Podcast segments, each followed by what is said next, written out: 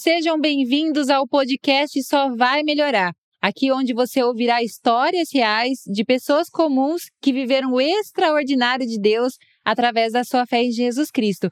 E no episódio número 15, eu tenho a alegria de contar com a participação da Thaís. Seja muito bem-vinda, Thaís. Obrigada, pastora. Estou muito feliz de poder participar, de poder testemunhar minha história, de atingir as pessoas através desse testemunho, desse milagre que Deus fez na minha vida, dizendo que Ele realmente é o Deus do impossível e que nós devemos, de fato, crer de toda alma e coração e não ter medo. É verdade. E nós também estamos muito felizes com a sua participação aqui com a gente. É, a Thaís é casada com o Tuco, Isso. mãe do José Otávio de 18 anos e da Isadora de 13 anos. Exatamente. E nós nos conhecemos através de irmãs na fé em comum. né? Foi mesmo. E você veio hoje para contar, então, seu milagre.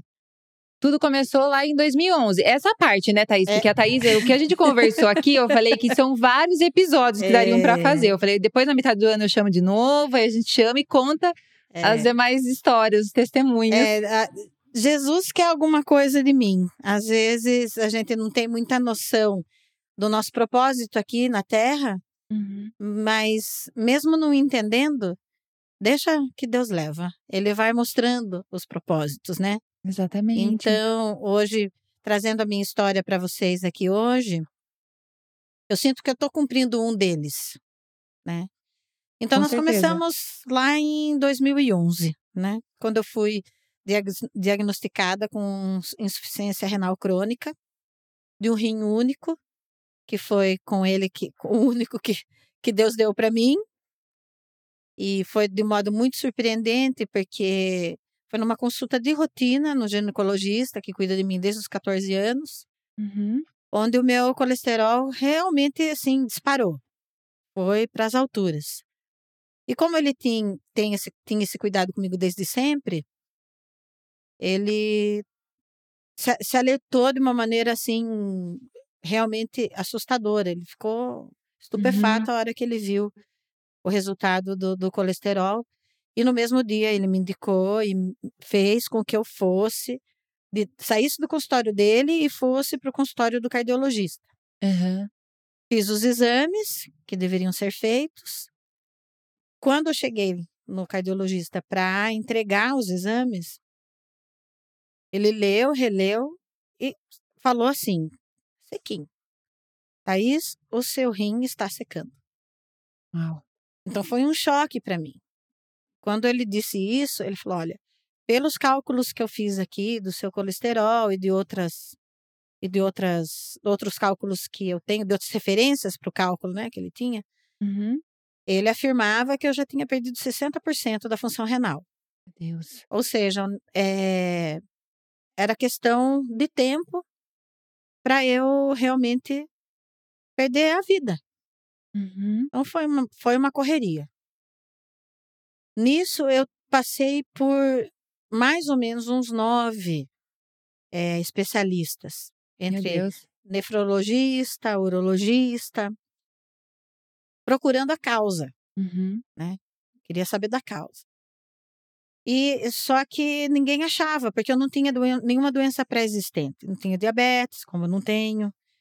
Não tinha pressão alta, como não tenho. Uhum. Então era uma incógnita. o porquê, o né? porquê que eu estava tendo aquela perda. Enfim. Só que eh, aí eu tenho, eu tenho um amigo, o José Lopes, né? E um parceiro aí de vida, uma pessoa que Deus colocou. Foi crucial para o meu tratamento, para eu chegar até aqui também. Uhum. Foi um dos parceiros aí, né, que atravessou esse deserto comigo.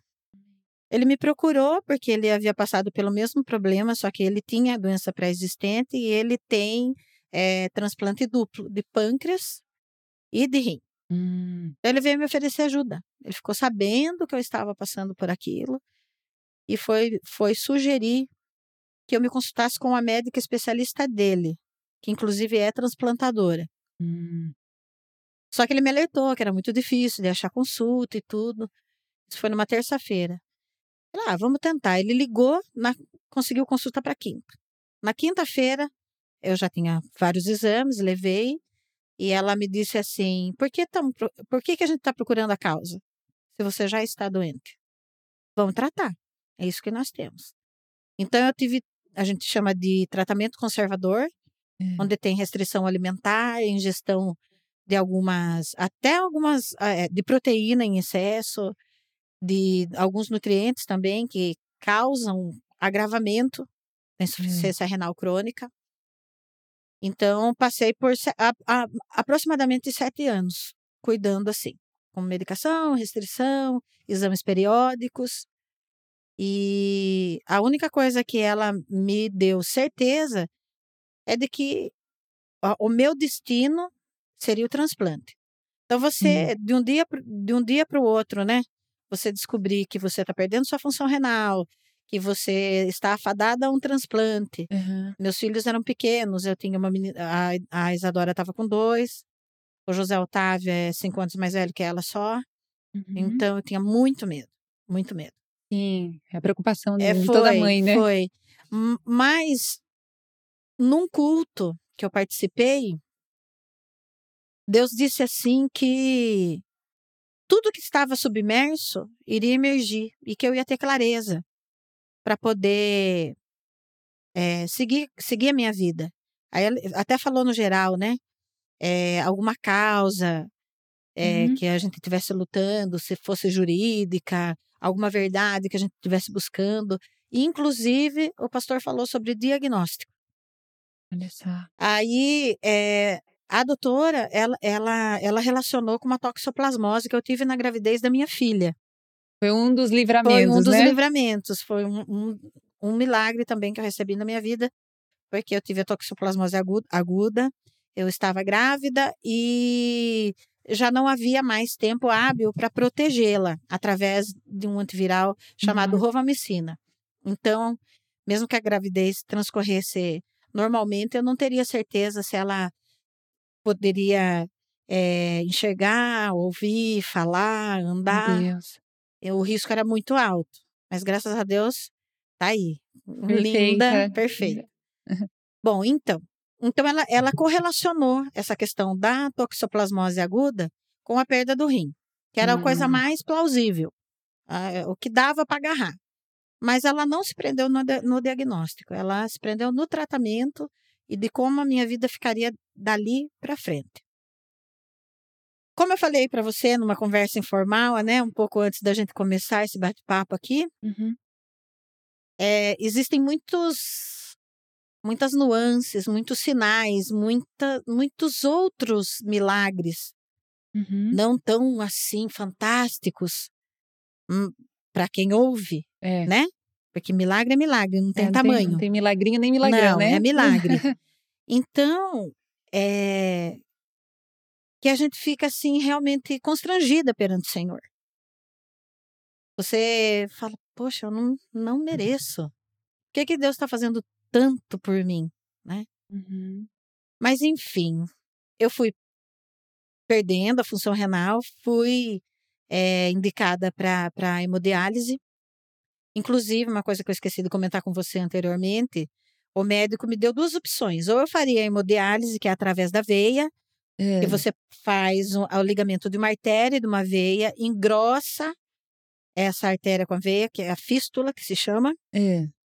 Para aumentar a velocidade do sangue e o calibre da veia, para você poder retirar o sangue para mandar para a máquina e receber esse sangue limpo de volta.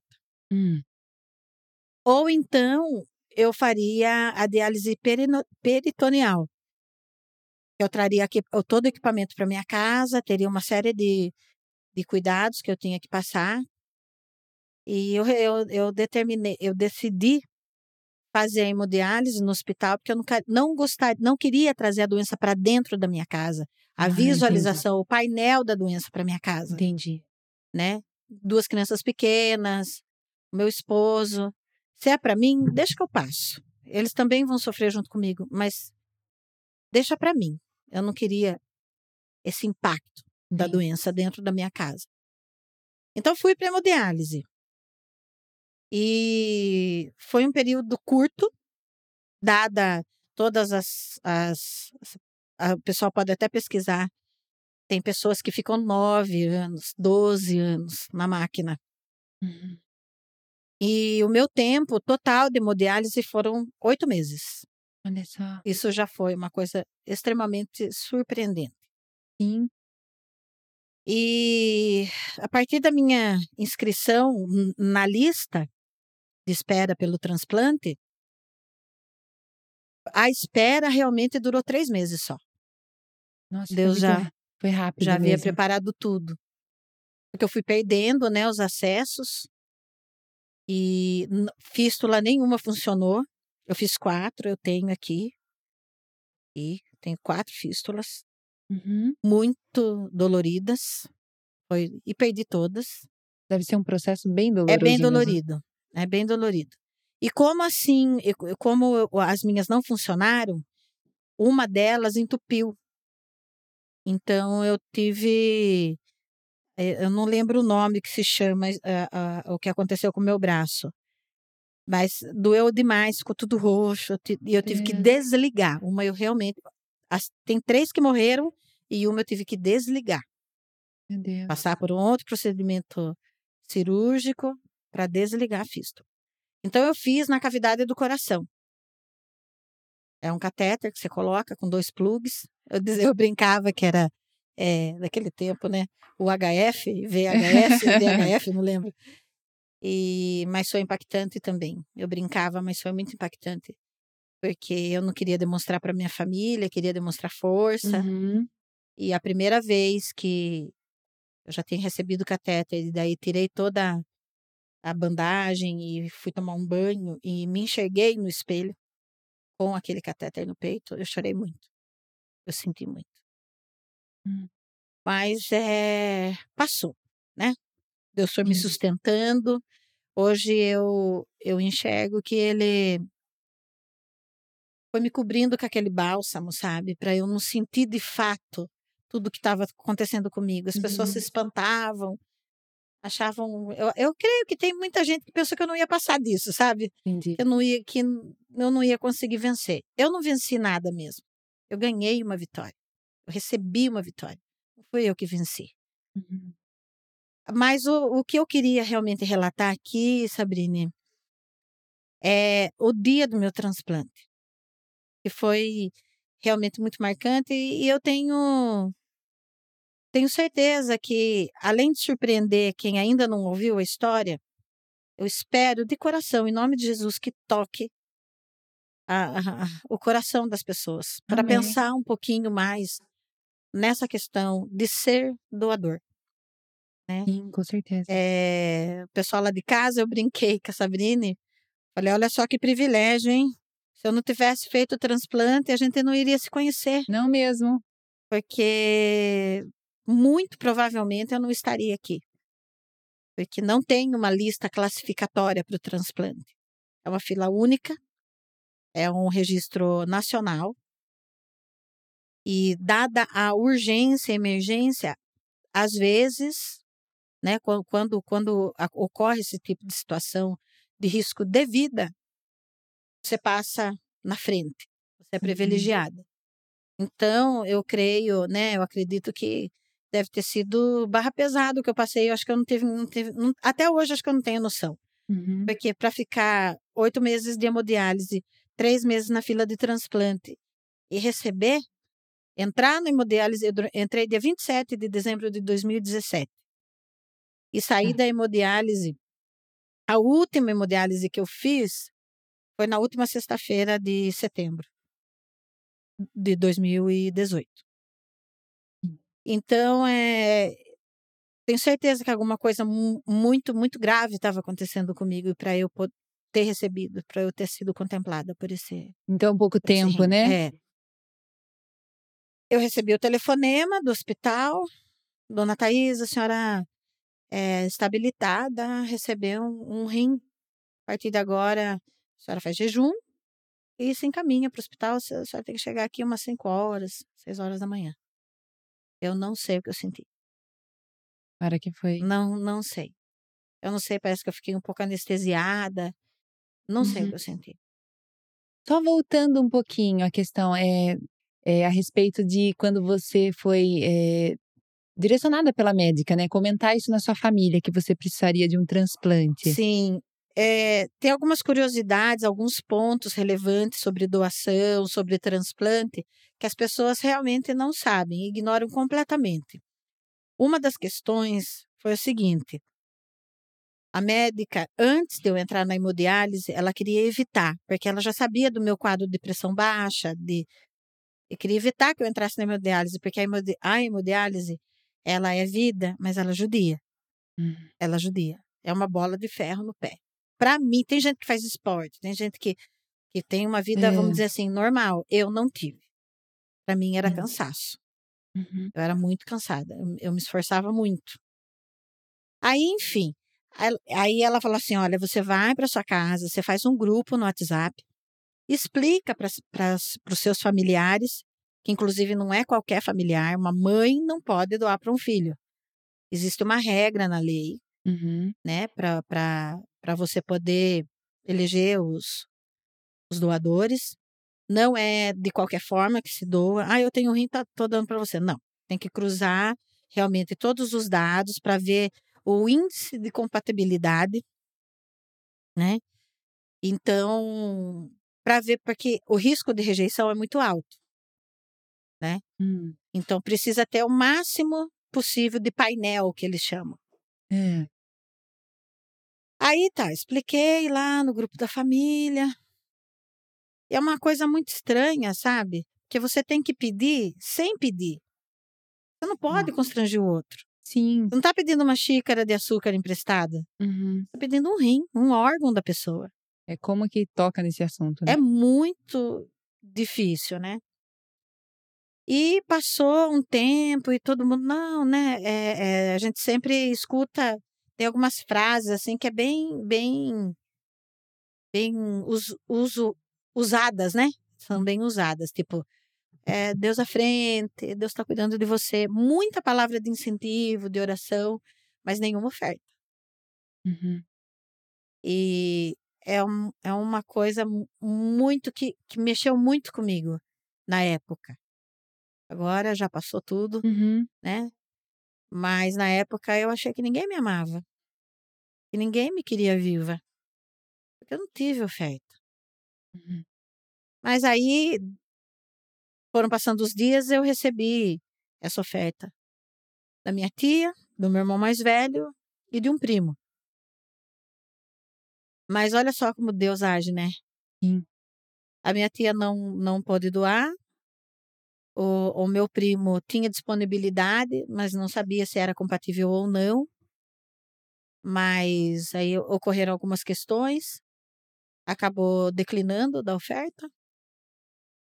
E o meu irmão mais velho foi fazer check-up, fazer tudo, já meio que para adiantar o expediente, porque tem uma data, sabe? Para é. Pra, dar essa resposta. Descobriu um, um câncer no rim. Meu Deus. Né? Aí, como eu falei para você, Sabrine, e é, para quem está assistindo a gente agora, é, muitas vezes a gente fica pesaroso e fala assim, a gente fala, eu fiz isso, muitas vezes e faço, porque a gente é uhum. é carne, né? Sim. Mas é, eu tento não esquecer. Não é sobre você.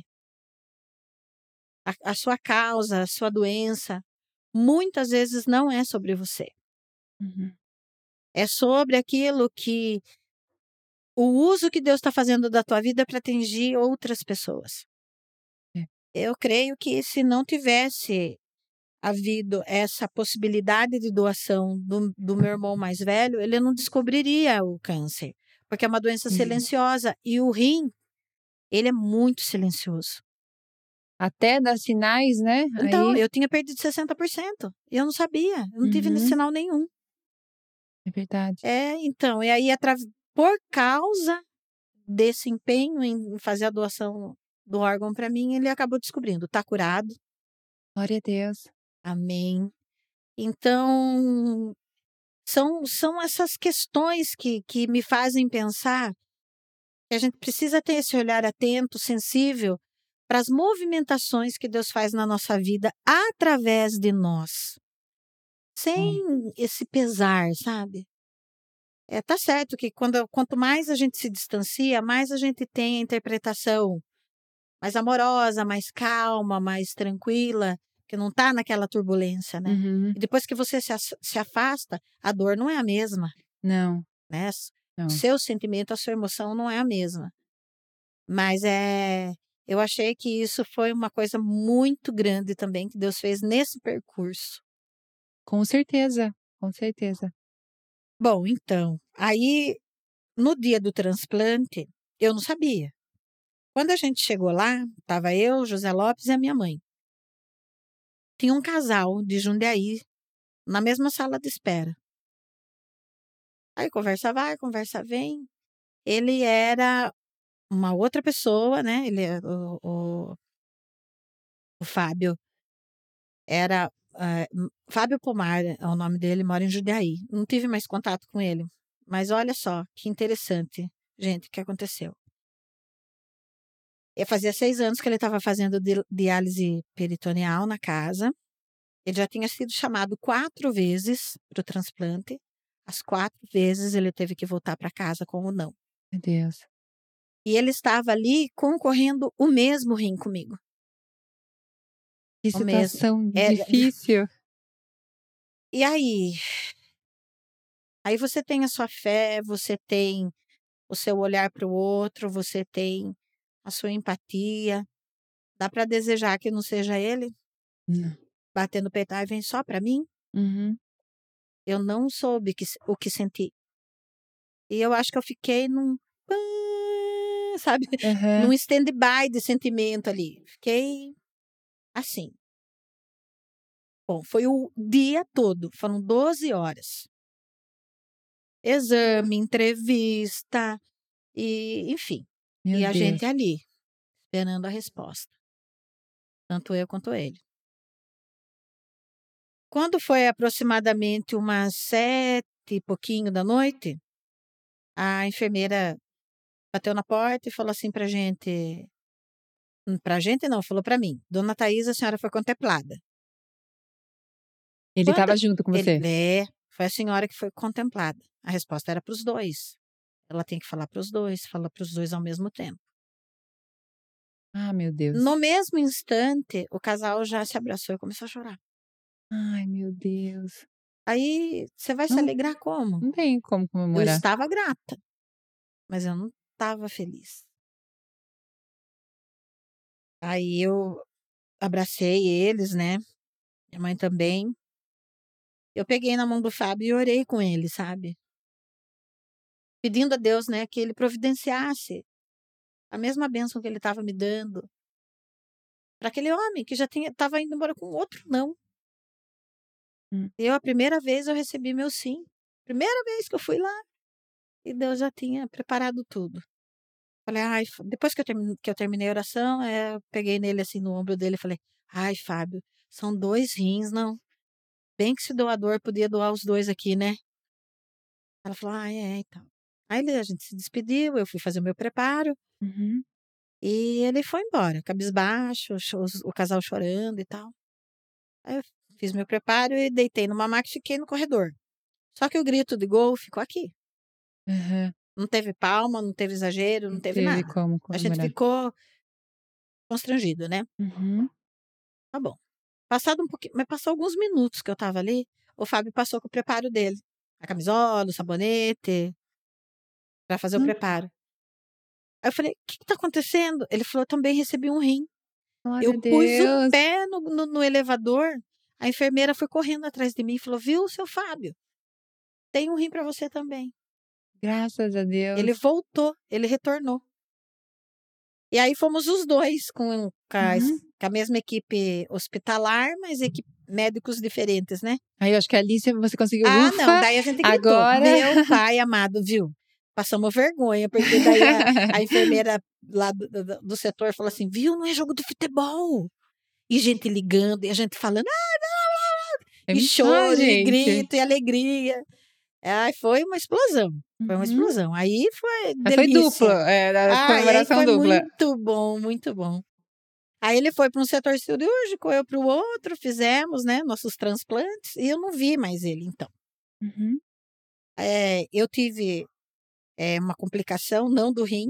Eu tive dois pneumotórax na, na, no hospital, fiquei na UTI, fiquei mais tempo do que deveria ficar do Hã. transplante normal. Fiquei 12, 13 dias internada por causa desse pneumotórax. Muito dolorido. Porque na hora de desentubar, sabe contacto que você passa no caderno assim, faz aquela bolha? Uhum. Opa, Uhum. faz aquela bolha? Sim. É uma bolha aqui na pleura. Uma bolha que fez. Aí você Meu tem Deus. que botar um. perfurar, né? Uhum. você tirar aquele, aquele ar que tá lá. Enfim, aí passa. Quando foi da primeira consulta, que daí a gente tem que ficar indo ao hospital uma vez por. duas vezes por semana no início. Você. Vai Bastante. diminuindo. Agora eu vou duas vezes por ano. Ah, que maravilha. Olha que maravilha, né? Já Graças a Deus. cinco anos do transplante. E eu encontrei com ele, né? Aí falei pra ele assim: "Ai, nossa". E eu já estava na mente para perguntar pra ele. Porque você a informação básica do transplantado, você recebe é a, a idade, é, a cidade e As as iniciais. iniciais do doador. Aí eu falei: "Ah, Fábio, então você teve acesso, né, essas informações?" Porque eu estava curiosa. Já estava lá Já, já estava curiosa. Aí ele pegou, ele falou assim: "Ah, é, são as iniciais V, A e eu não lembro a última, a última letra eu não lembro, eu não, não lembro o sobrenome. Deus sabe de tudo. Uhum. Ele não me faz lembrar é por alguma razão, né? Mas no- lá naquele momento eu sabia. Aí eu falei, Fábio, é a mesma idade, 18 anos, rim, vindo de Manaus. E as iniciais são as mesmas, a gente é irmão de rim. Irmão de rim. A nossa aquela oração que a gente fez foi Hum. ouvida. E Deus atendeu imediatamente. Foi. Imediatamente. Eu me emociono mesmo, porque eu acho isso muito incrível. Né? Até que você fala assim, que parece história de filme, né? Esse filme, a hora que eu li, falei, meu Deus. Nossa, parece então isso me emociona demais. Saber que Deus atendeu no mesmo momento. É Deus Então- agindo nos detalhes. É, o pastor Dailton, numa pregação, ele disse assim, que a gente tem que ter persistência ao orar e audácia para pedir. Eu acho isso Uhum. uma máxima. Uma máxima. Tomei posse dessa palavra, sabe? Aham.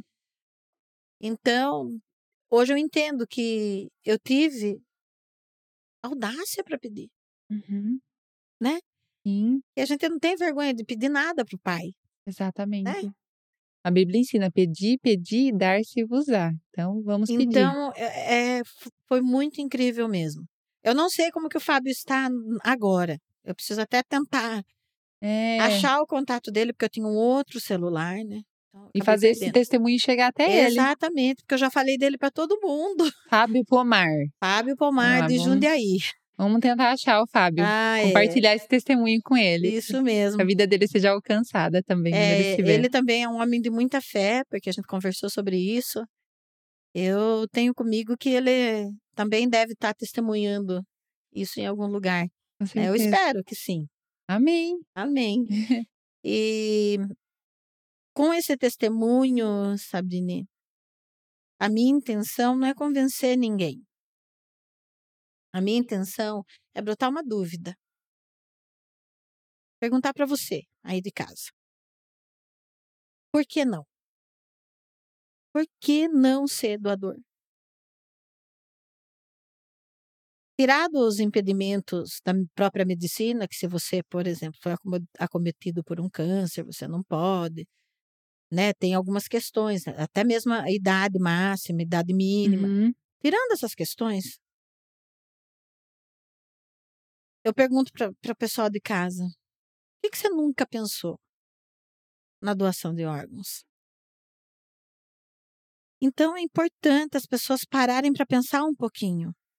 Eu tô aqui falando, né? Quem me conhece, muita gente me conhece aqui em Pilar, sabe que eu sou é, espivitada, assim, meio Uhum. falante, né? Mas assim, a brincadeira que eu fiz com você no começo é uma coisa que, que eu queria que as pessoas pensassem. Se eu não tivesse recebido esse milagre, se uma família não tivesse dito sim, eu jamais teria o prazer de estar aqui compartilhando com você o amor de Deus, Uhum. né? Da gente ter se conhecido. É verdade. E meu filho hoje tem 18 anos, trabalha, faz faculdade. A minha filha. Tem que falar que ele é lindo. Ah, Você ele é lindo. falar que ele é lindo. Meu Ai, filho é lindo. acha, né? A minha filha, né? Tão perfeita. Deus me Um deu milagre Me também, deu um milagre. inteirinha, gente. Tintim por tintim. Não tirou nada dela, nenhuma capacidade, né? Então, eu não poderia ter criado meus filhos até aqui. Eu não poderia ter conhecido tanta gente, feito tanta amizade, Uhum. dado aula para os meus, aluni pros meus aluninhos, maternal 1, maternal 2, da Aparecida Maria. E eu tanto amo e guardo aqui no meu coração. É, tantas oportunidades teriam sido arrancadas de mim, não, porque eu ia estar nos braços do pai. Sim. Mas da minha família, das pessoas que me amam. E aí, como é que ia ser? Hum. Então, eu peço, pensa um pouco sobre isso. E antes de dar, fazer o testemunho, que eu já fiz na IPI Central, num dos encontros, encontro de mulheres, né? Aham. Uma das coisas, a, a, causa principal né, do testemunho é realmente alertar para isso. E alertar para o seguinte: questão religiosa. Acho muito importante falar isso aqui. Nós estamos falando para os nossos irmãos de, de fé, Uhum. mas quem sabe a gente alcança de outras denominações, outras Sim, pessoas que com estejam certeza. interessadas em ouvir histórias e testemunhos verdadeiros, né? Uhum. É, o nosso corpo é só um invólucro da nossa alma, né? Do nosso espírito. É a casa de Deus e quando essa casa não mais existir, ele vem nos buscar num corpo celestial lindo, maravilhoso, sem defeito. Então, na própria Bíblia e dentro da nossa da nossa cultura protestante, não há empecilho. Não há empecilho Uhum. religioso para você ofertar, para você ser um doador, para você dizer sim. É, depois eu vou até compartilhar com você, para você Sim, botar, botar aí na rede, sim. É, o, o pastor falando sobre isso, sobre a doação. Eu sou uma das pessoas mais gratas que você vai poder conhecer no mundo, Hum, sabe? Não estou falando isso com vaidade, estou falando isso para provocar é, a todos que sejam gratos. Sim, com certeza. e que assumam a sua condição de pecador, que peçam perdão pelos seus pecados, se Uhum. aproximem de Deus, né? O mais o mais cedo possível, que não demore tanto Uhum. para se aproximar, porque é transformador. Com É, contei para você a minha a minha trajetória aí de, de religião toda bagunçadinha, Uhum. né? Mas eu achei minha porta, eu achei a minha casa. Graças a Eu Deus achei por o meu abrigo. Então, do meu batismo e da minha profissão de fé para cá, e eu percebo o quanto Deus tem realizado e feito na minha vida. Tanto que Ele tem tocado a minha alma, tem Uhum. transformado coisas dentro de mim. Exatamente. É um processo, né? É um dia após dia. processo. Você não fica um crente prontinho. Não. Às vezes, outra, quando você acha que você está prontinho, às vezes dá uma relaxadinha, fica meia boca de novo. né? Então é um cuidado. Você tem que realmente orar e vigiar tudo aquilo que você Com faz, certeza. tudo aquilo que você pensa. né? Então é isso, Sabine. Eu espero que, que as pessoas repensem essa questão da doação de Uhum. órgãos, né? Para aqueles que estão passando pelo processo de hemodiálise, é, eu sei exatamente o que eles sentem, né? Uhum. mas perseverem e agradeça de ter essa tecnologia, de ter essa questão agora, né, de você poder utilizar-se de uma máquina, de um rim fora do seu corpo. Uhum. É desgastante, é doloroso, é Tem vezes que a gente perde a esperança mesmo. Mas então, assim, ó, se você está fazendo hemodiálise ou diálise peritoneal, levanta a mão para o céu. Teve gente que já não teve nem essa chance. É. Né? Se eu não tivesse se, é, feito os exames, não tivesse ido ao médico, eu também não ia descobrir. E de repente eu não, não teria tido a chance nem de passar pela hemodiálise, quem dirá o transplante. Uhum. E para quem já transplantou, sabe muito bem. Então divulgue, fale, fale a respeito. Uhum. Toque o coração das pessoas a, a, nessa questão. Entenda, Exatamente. entenda que isso é muito grandioso, né? Para aqueles que já doaram um órgão para um irmão, né, em Cristo, é, Deus vai cuidar da sua saúde. Ele vai cuidar de tudo. Não tenha medo. Amém. Não tenha medo, porque ele, ele vai cuidar dos mínimos detalhes, vai cuidar da sua saúde, vai preservar a sua vida. Amém. E para aqueles que é, transplantaram e não tiveram a sorte de não tiver, não, eu não tive nenhuma intercorrência do rim. Nenhuma. Nenhuma. São cinco anos passados assim, ó, bonitinho. Uhum. Mas tem gente que fica doente. Tem o citomegalovírus, ele é latente, você faz o transplante, ele Hum. às vezes ele se manifesta. Tem algumas infecções que podem acontecer, então as, as pessoas geralmente ficam hospitalizadas. Transplantados que passam por alguma intercorrência dessa natureza, eles têm que ficar Uhum. para receber duas doses de antibiótico, mas que pode ser realizado só lá no hospital de referência. É. Não é uma medicação que você toma na casa. Então, às vezes, por, por, pra só para tomar duas vezes por dia, você tem que ficar lá três meses, às vezes. Então, mesmo assim, segura a onda. Ora, escuta um louvor, Uhum. né? Fica Isso. quietinho, entrega a tua causa. Deus faz por completo, ele não faz pela metade. É verdade. Então, se ele te deu essa chance de vida, agarra. É que tem, fala, tem gente que fala, ai, foi por um fio. Se é um fio, meu filho, se agarra nele, Uhum. se Tem uma agarra outra nele, oportunidade. bota ali. Só que se coloca com leveza. E essa leveza, ela só vem através da oração.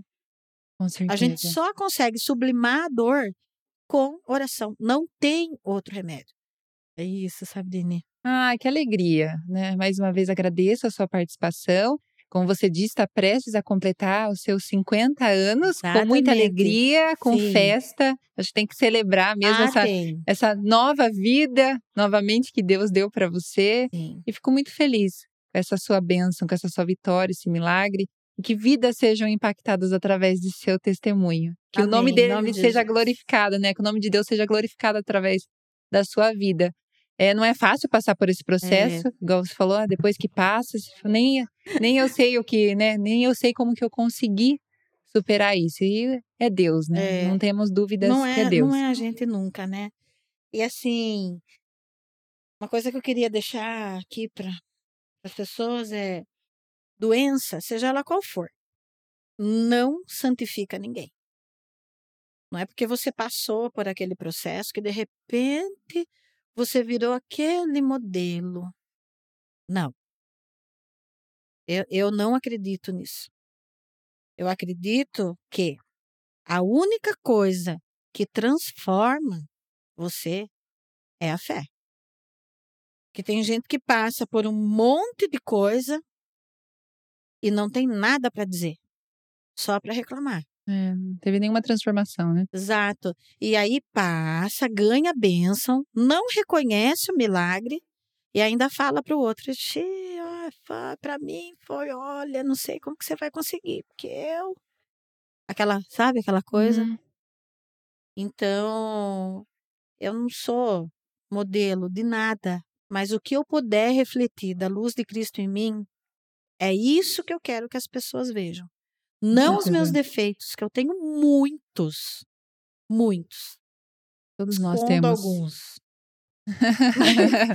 Mas assim, o que eu quero que as pessoas, quando me olharem relatando essa história como as outras, me olharem cuidando dos meus alunos, me olharem feliz na, nas festas que eu adoro, festas, uhum. e nunca esqueço de Jesus. Sempre tem oração, sempre tem um momento de louvor, uhum.